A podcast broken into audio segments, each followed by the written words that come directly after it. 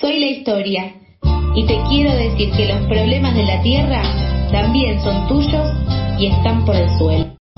Bueno, recorremos el suelo contándote por qué el oso polar tiene sed y qué podemos hacer para alcanzarle un vasito de agua.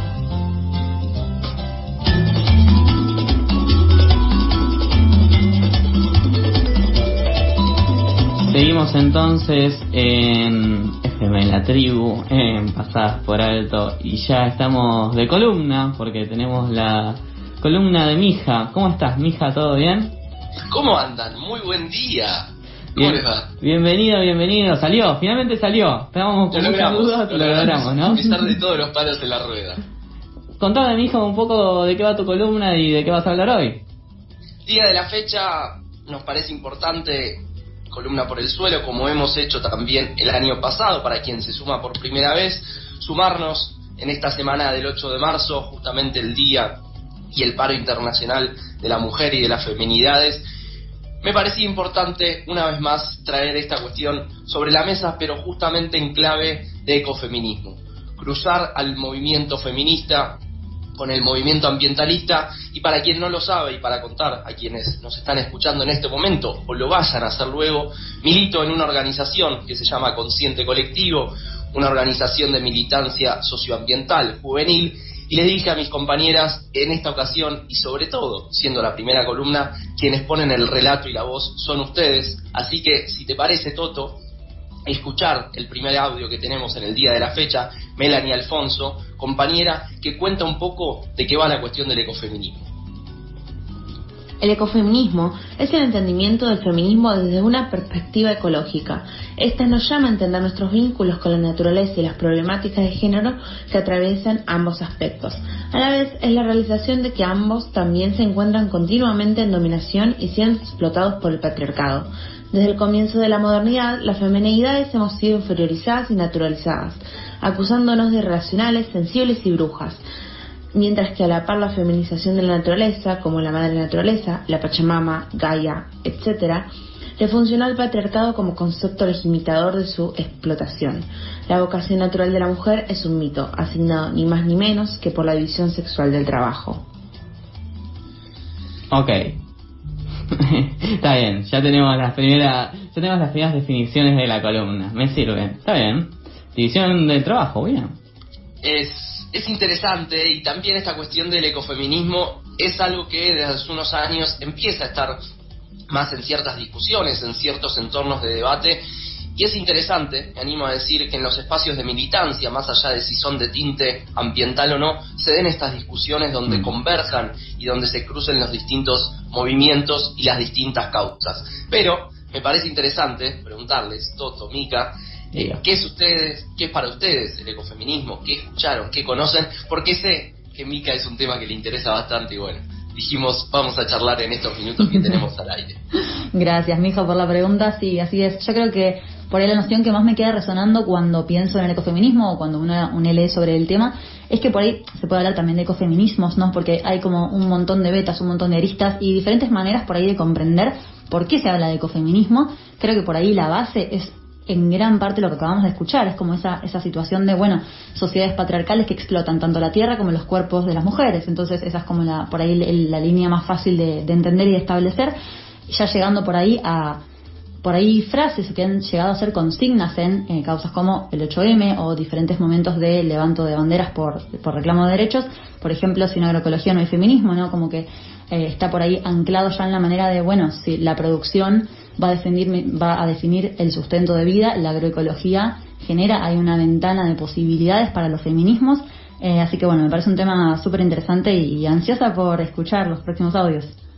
Sí, y también esas cosas como que pueden venir eh, sí, lo ecológico y bueno, el feminismo también, que no, necesariamente uno los relaciona a primera intuición, pero pueden venir completamente relacionados y también pueden venir relacionados con la economía, porque completamente interviene en ambos casos, tanto en lo ecológico y en el feminismo, y bueno, por eso también salen eh, consignas como las del 8M, de, bueno, la duda es con nosotras. Tal cual. Eh, que levantaban las compañeras que marcharon y se movilizaron en Congreso, ¿no? Sí, y sobre todo me parece interesante tener presente, y lo digo siendo parte del movimiento socioambiental, en la gran mayoría de asambleas a lo largo y a lo ancho del país, organizaciones y distintos colectivos, son las mujeres quienes llevan adelante esos movimientos, esas luchas, esos reclamos, como por ejemplo pasó hace unos meses en Chubut, donde eran las mujeres quienes estaban adelante de todo, al frente, para justamente frenar el avance policial. Pero si les parece, escuchemos a Lucía Bernstein, compañera también, que cuenta un poco por qué el cruce tan importante entre feminismo y ambientalismo. Cada vez más vemos la importancia de una perspectiva interseccional, donde la agenda feminista y la socioambiental converjan, generando espacios de conversación, acción y activismo.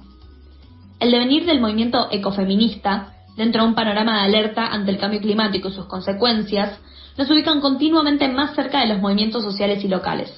La justicia ambiental es justicia social y no hay justicia social sin justicia de género. Nos organizamos y exigimos políticas públicas que nos permitan acercarnos a la equidad y la sostenibilidad, que impulsen la participación ciudadana y visibilicen a las feminidades como protagonistas de la lucha. La lucha, a la larga de eso se trata, la lucha de todos los días y que justamente son las compañeras de los distintos colectivos socioambientales quienes este 8 de marzo pusieron una vez más el grito en el cielo del reclamo de que esto no da para más. Y no solamente que no da para más, sino que queda en evidencia que este modelo de mal desarrollo que tenemos en Argentina y en Latinoamérica desde hace tantas décadas, claramente es un modelo que tiene que transformarse radicalmente, porque necesitamos vivir en otro tipo de sociedades. Pero si les parece, porque quedan en estos últimos minutitos del aire de pasadas por alto, escuchemos un poco el relato y el por qué este 8 de marzo distintas compañeras de Consciente Colectivo salieron a las calles. El pasado 8 de marzo marchamos en defensa de la vida en todas sus formas y expresiones. Marchamos por un modelo de producción y reproducción sostenible, de equidad y de respeto. Marchamos porque este sistema patriarcal y colonial deje de matarnos. No somos territorio de conquista. Marchamos porque ya no estamos solas, porque vivas nos queremos. El pasado martes 8 de marzo, como cada día, pusimos una vez más el cuerpo y alzamos la voz en las calles por un buen vivir colectivo. Como dice la consigna, marcho porque la deuda es con nosotras y nosotras. Se necesitan políticas públicas para combatir todas las desigualdades actuales del patriarcado y del capitalismo. Voy a seguir marchando hasta que vivamos en un mundo igualitario, sustentable y sostenible. Marcho por un modelo de producción y reproducción sostenible. Marcho porque este sistema patriarcal y colonial deje de matarnos. Marcho contra el extractivismo en todas sus formas de violencia. Marcho porque vivas nos queremos marcho porque nosotras no somos territorio de conquista.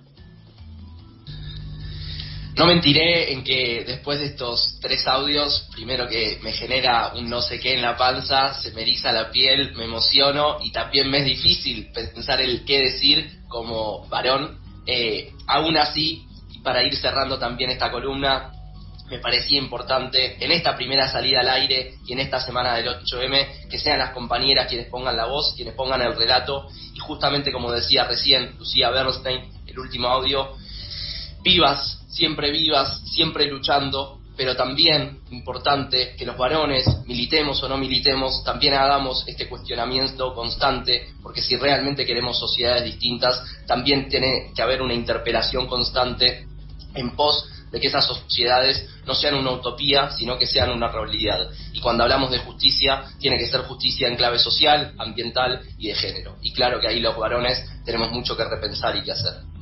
Muchísimas gracias, mija, por la columna. Gran abrazo.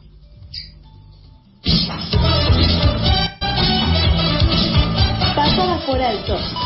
Un subidón de adrenalina.